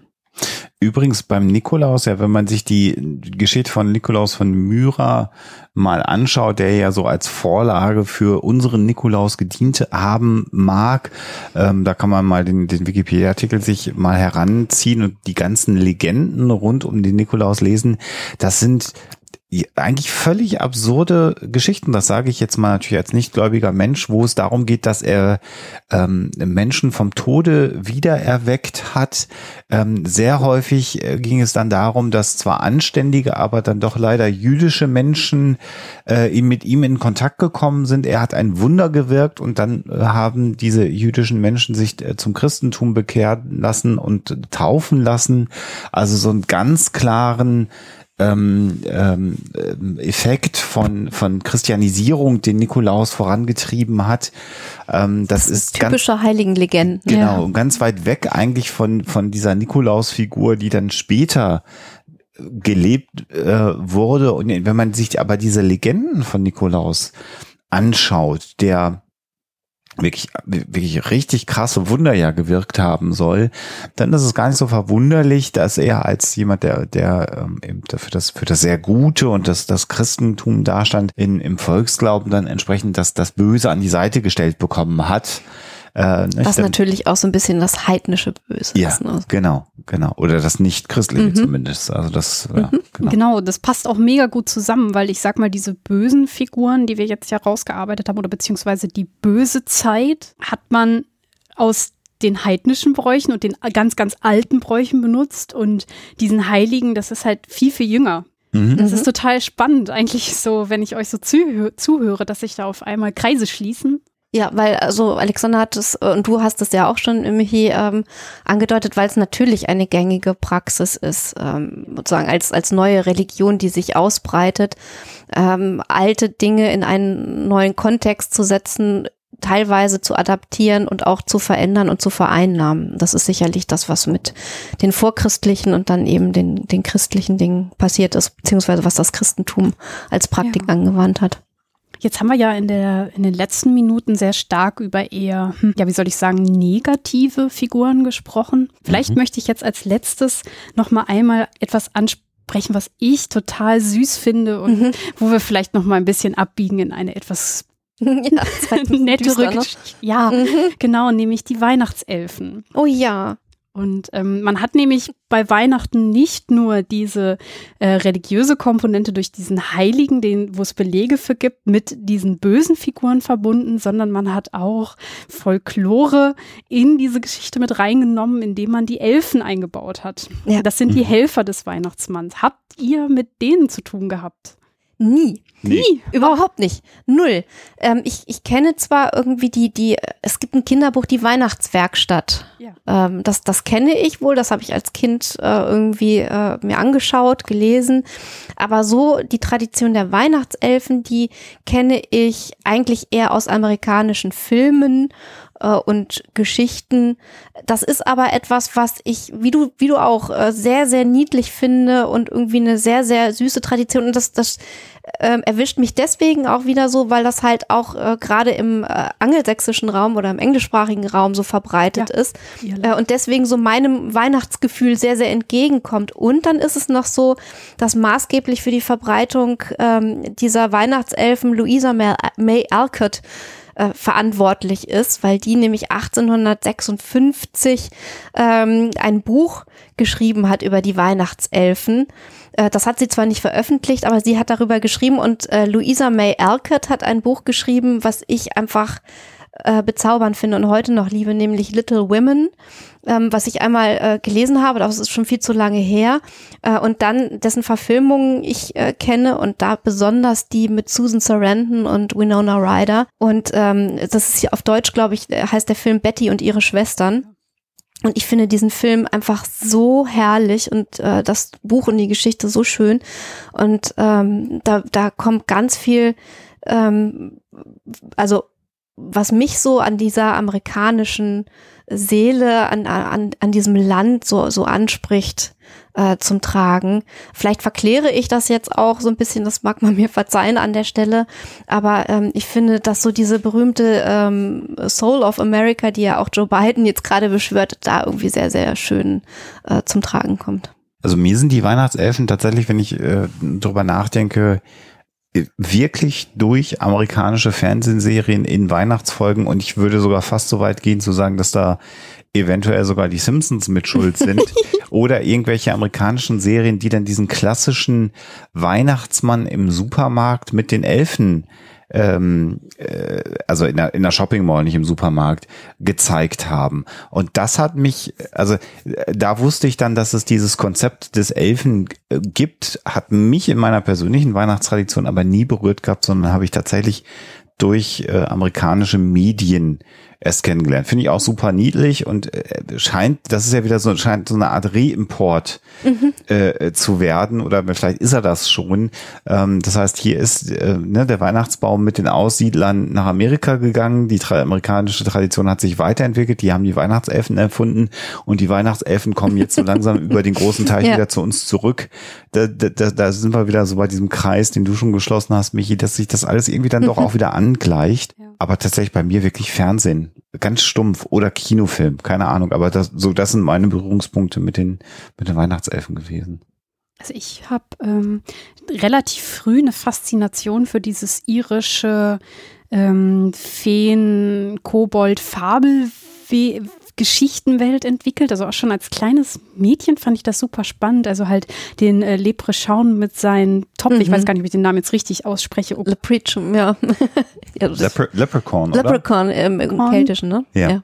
der seinen Goldtopf hat. Und ähm, ich habe das erst wirklich ganz spät irgendwie schon, bestimmt irgendwie erst als ich so 20 war oder so, verstanden, dass diese Weihnachtselfen die Tradition eigentlich aus genau den gleichen Geschichten Mhm. haben. Und Ja. ähm, dass es so ein bisschen so eine ir irische Folklore ist, die man da verbunden hat mit Weihnachten. Das war mir echt erst ganz, ganz spät ist mir das erst aufgefallen. Ja, das, das, das Interessante ist ja, dass, dass diese Form der Elfen, auch gerade wenn sie als Gehilfen des Weihnachtsmanns auftreten, auch fast so ein bisschen was von den äh, deutschen Wichteln haben und Heinzelmännchen Stimmt, haben, die ja auch ja. ganz oft als, als so gute Hausgeister auftreten, die einem helfen, wenn man sich gut benimmt und nett ist, wenn man sie verärgert, dann hauen sie ganz schnell wieder ab und helfen einem eben nicht mehr. Äh, also auch so ein bisschen ambivalent sind, also man darf sie nicht verärgern, aber eigentlich sind das helfende Geister und das ist eigentlich auch eine, eine ganz nette, niedliche Tradition. Vielleicht haben sich da auch ein paar irischstämmige und deutschstämmige Amerikaner mal abends in der Kneipe zusammengesessen Ja, diese ja. Geschichten erzählt. Ja, wie die Wichtel und Elfen jetzt hin und her gewandert sind, ich glaube, oh, Ja, ja. Ja, das ist nochmal sehr komplex, es ja. ist ganz spannend. Den Wichtelgedanken hätte ich jetzt so spontan Mhm. auch nicht gehabt, aber du hast völlig recht. Natürlich, der Wichtel, der dann die Schuhe macht für den Ja. Schuhmacher oder die Wichtel, die Ja. dann kommen, äh, weil er das nicht mehr schafft, den Auftrag. und wir wichteln ja auch an Weihnachten. Und wir wichteln an Weihnachten. Macht ihr das? Nee. also an, andere wichteln an Weihnachten wir nicht so. Okay. Der Deutsche an sich, der wichtelt. Ich habe aber auch gelesen, ähm, wenn ich mich so ein bisschen mit dieser irischen äh, Tradition beschäftige, dass ja Elfen nicht per se gut sind. Mhm. Also es Ja. gibt ja auch böse Ko Kobolde Hm. und Ja. auch böse Geister. Also insofern ähm, hat man da gar nicht so dieses, das eine ist das Gute, Mhm. die Elfen sind das Gute und dann gibt es noch irgendeine Mhm. böse Macht. Das ist da ja. Nee, es ist alles- Ne? ambivalent, weil natürlich auch alles, was mit einer, einer belebten Natur und Naturgeistern zu tun hat. Und die Natur ist auch nicht immer nur gut oder immer nur schlecht, sondern sie ist einfach, ja, un, unbrechbar möchte ich auch nicht sagen, aber ähm, sie, sie ist wandelbar und, und wechselhaft. Und man muss als Mensch versuchen, damit klarzukommen und sich irgendwie darauf einzustellen. Ja. Ähm, es sei denn, man versucht natürlich, sie untertan zu machen. Das ist dann wieder auf einem anderen Blatt. Aber äh, im Grunde genommen ist man erstmal so den Kräften der Natur. Und da sind wir ja auch wieder beim Winter und beim Jahreswechsel und bei der dunklen Na Jahreszeit erstmal ein Stück weit ausgeliefert und muss sich dann Strategien überlegen, wie man am besten damit klarkommt. Und vielleicht in so einem s- dann hinterher doch sehr durch die Industrialisierung geprägten Land wie Amerika auch eine gute Erklärung, wie der Weihnachtsmann es schafft, die ganzen Geschenke auch parat zu haben. Äh, ne, denn dieser, dieser Workshop ja im Grunde genommen die, die Spielzeugfabrik und ich glaube für Kinder ist das ja eine sehr romantische Vorstellung, dass der Weihnachtsmann am, am Nordpol, manchmal ja auch am Südpol wohnt und da eine Fabrik hat mit den Elfen und da werden die Geschenke gebastelt. Das ist natürlich für Kinder einfach äh, eine schöne Vorstellung und äh, kann mir gut vorstellen, dass das natürlich, wenn das so eine kulturelle Tradition ist, also sich auch sehr gut erzählen lässt und auch haften Ja. bleibt. Ja. Auf jeden Fall. Übrigens ähm, fiel mir gerade noch ein, ähm, besonders schön finde ich es auch immer, dass man diesen Official NORAD äh, Santa Tracker hat.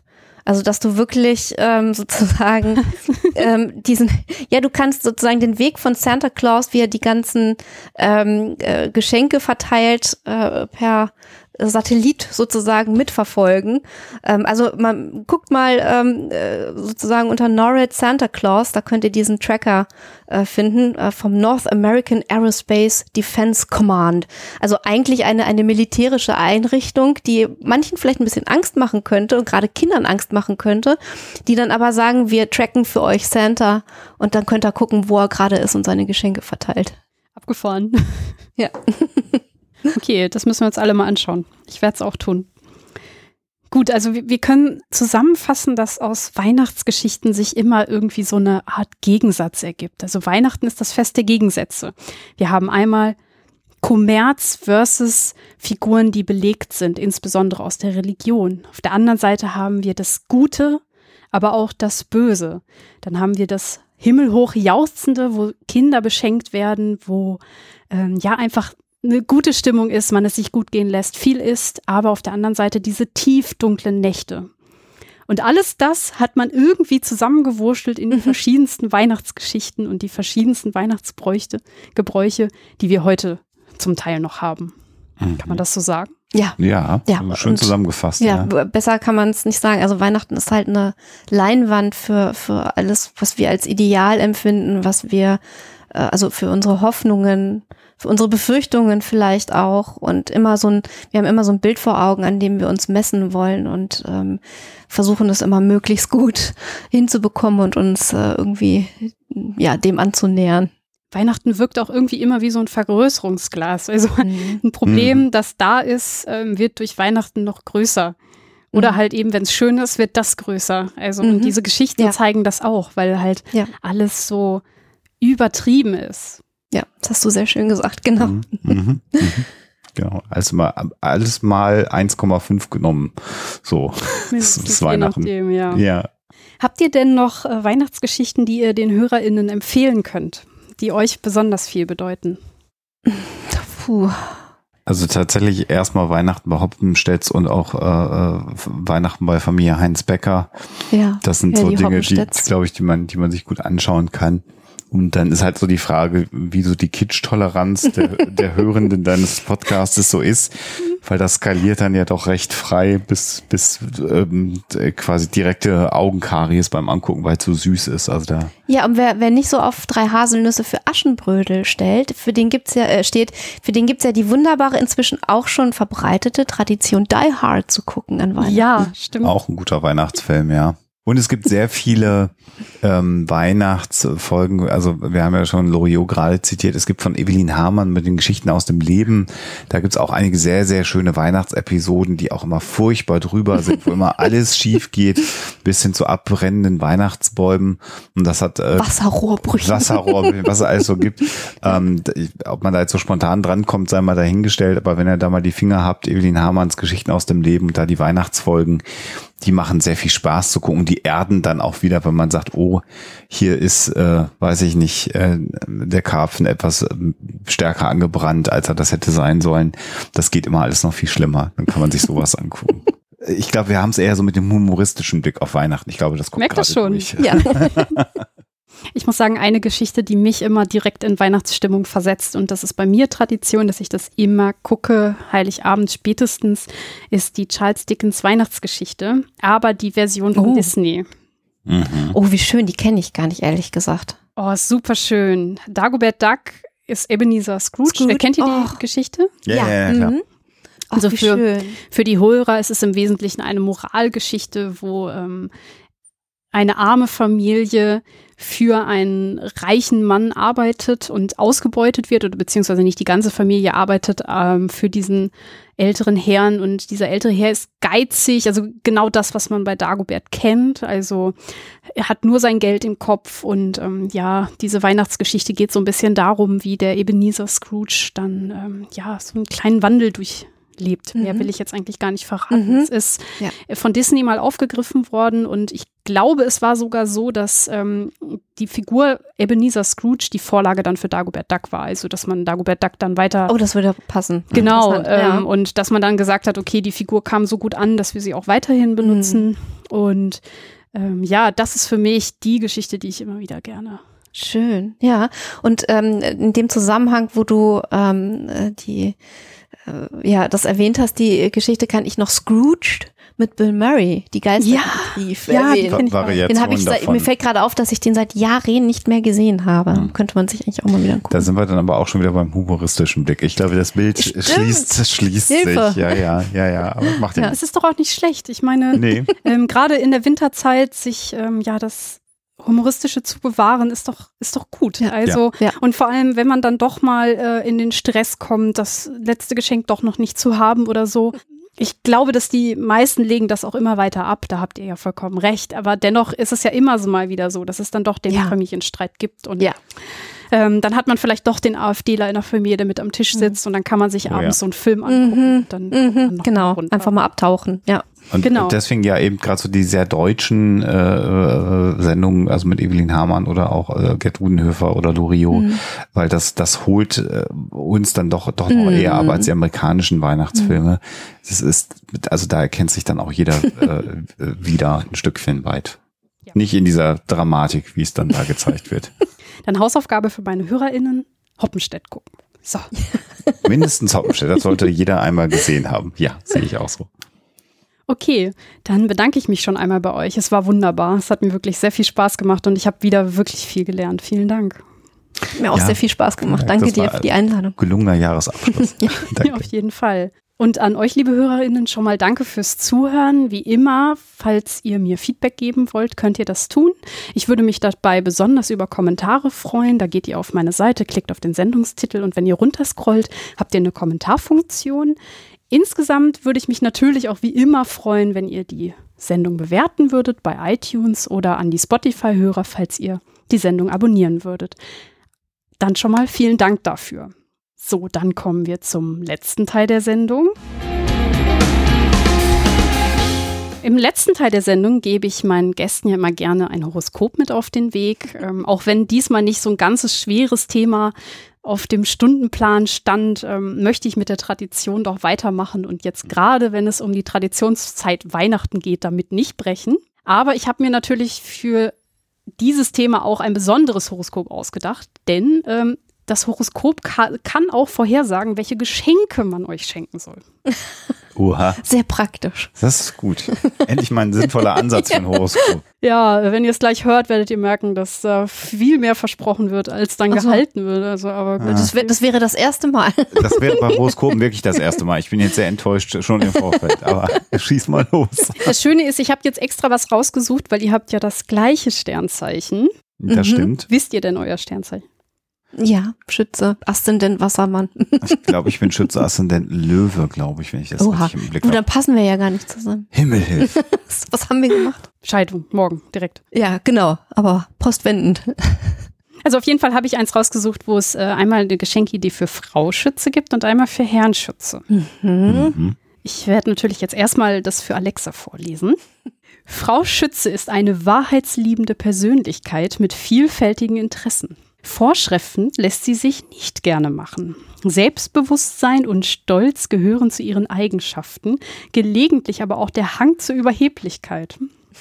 Wer Frau Schütze beschenken möchte, sollte etwas auswählen, das ihren Interessen und ihrem Wissensdurst entgegenkommt. Da die Schützefrau in der Regel sportlich ist, wird ein passendes Geschenk zu ihrer Lieblingssportart sicherlich das Richtige sein.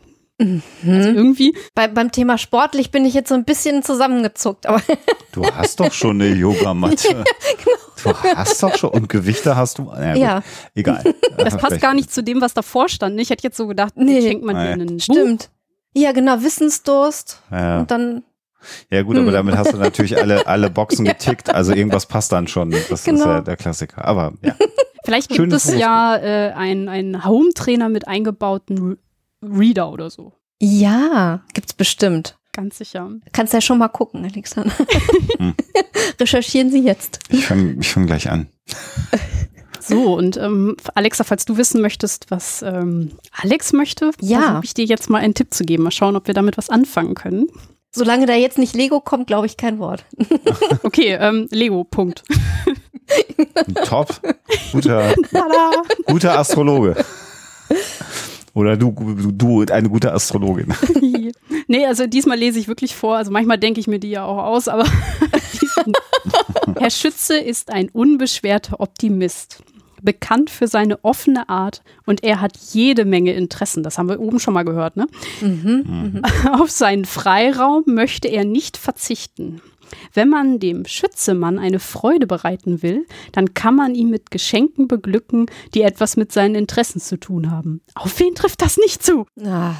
Und ich schenke immer was, was Leute nicht interessiert. Ja. Oh, so ein Mist. Genau. Und dann wundert man sich, warum die das nicht mögen.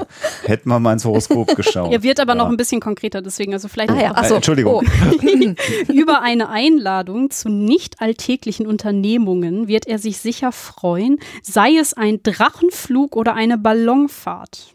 oh. Wir können auch mal zusammen aus dem Flugzeug springen oder so. Ich hab's Oh, das ja kann ich euch empfehlen. Das ist, das habe ich schon gemacht. Ehrlich, hast du das mal? Ja.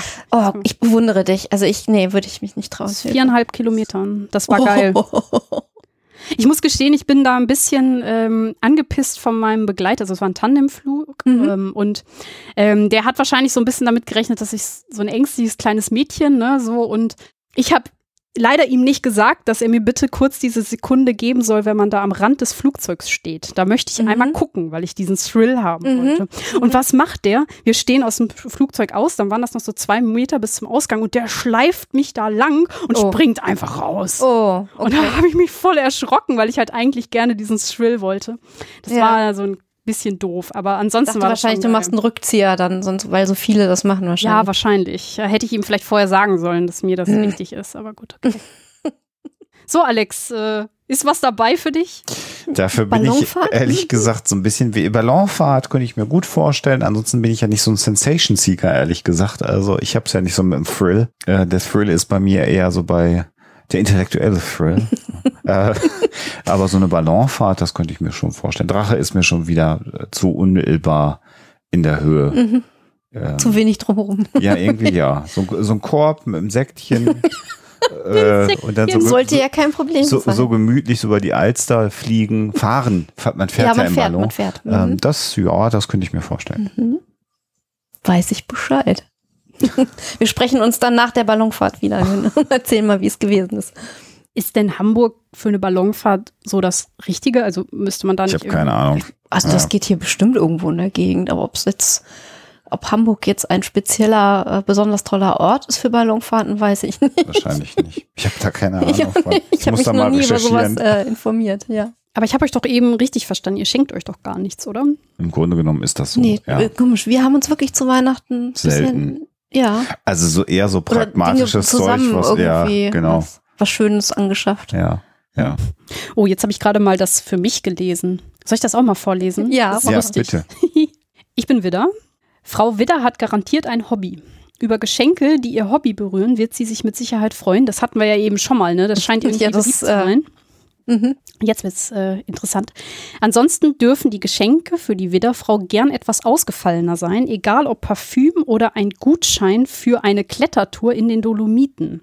Mit einem Schnellkochtopf, einer Kaffeemaschine oder einem langweiligen Dinner würde man sie eher verärgern statt erfreuen. Ach so. Es ist genau falsch. Ich liebe, Echt? Ich Also- wollte gerade sagen, so ein guter Schnellkochtopf, der Ja. kostet richtig Geld. Oder Kaffeemaschine. guter, ja. ja. also ich, ähm, man kann mir am besten Gutscheine zum Essen gehen schenken. Mhm. Ich liebe es, Stimmt, du postest auch immer so tolle Sachen auf Instagram, Oh. ja. Ja, stimmt. Also ich liebe es einfach mit Leuten was zu machen. Also schenkt mir Erfahrungen mit euch selbst. Also das ist halt einfach das Beste. Also mit meinen Freunden was machen können, das ist viel langwieriger als irgendein Parfüm. Ich weiß gar nicht, könnte ich überhaupt nicht nachvollziehen. Also keine, äh, ja gute Klettertour äh, in den Dolomiten dann mit Freunden zusammen. Genau. Also Das alleine würde ich das auch wieder nicht machen. Ich habe auch den äh, Tandemsprung ähm, nicht alleine gemacht. Äh, Grüße an Richard an der Stelle. Ja, damit äh, ist Weihnachten dann doch eigentlich schon Ist durchgeplant. ja schon ne? geregelt alles. Ja, ist doch schön. Gut, dann haben wir's, würde ich sagen. Dann bedanke ich mich ein zweites Mal bei euch. Ähm, wie gesagt, es hat wirklich sehr viel Spaß gemacht und ähm, ich danke euch, dass ihr Gast, Gäste in meiner Sendung wart. Das war mir eine Ehre. Sehr, sehr gerne. Haben uns sehr wohl gefühlt. Ja. Gern geschehen. Und an euch, liebe HörerInnen, danke fürs Zuhören. Tschüss. Tschüss. Tschüss.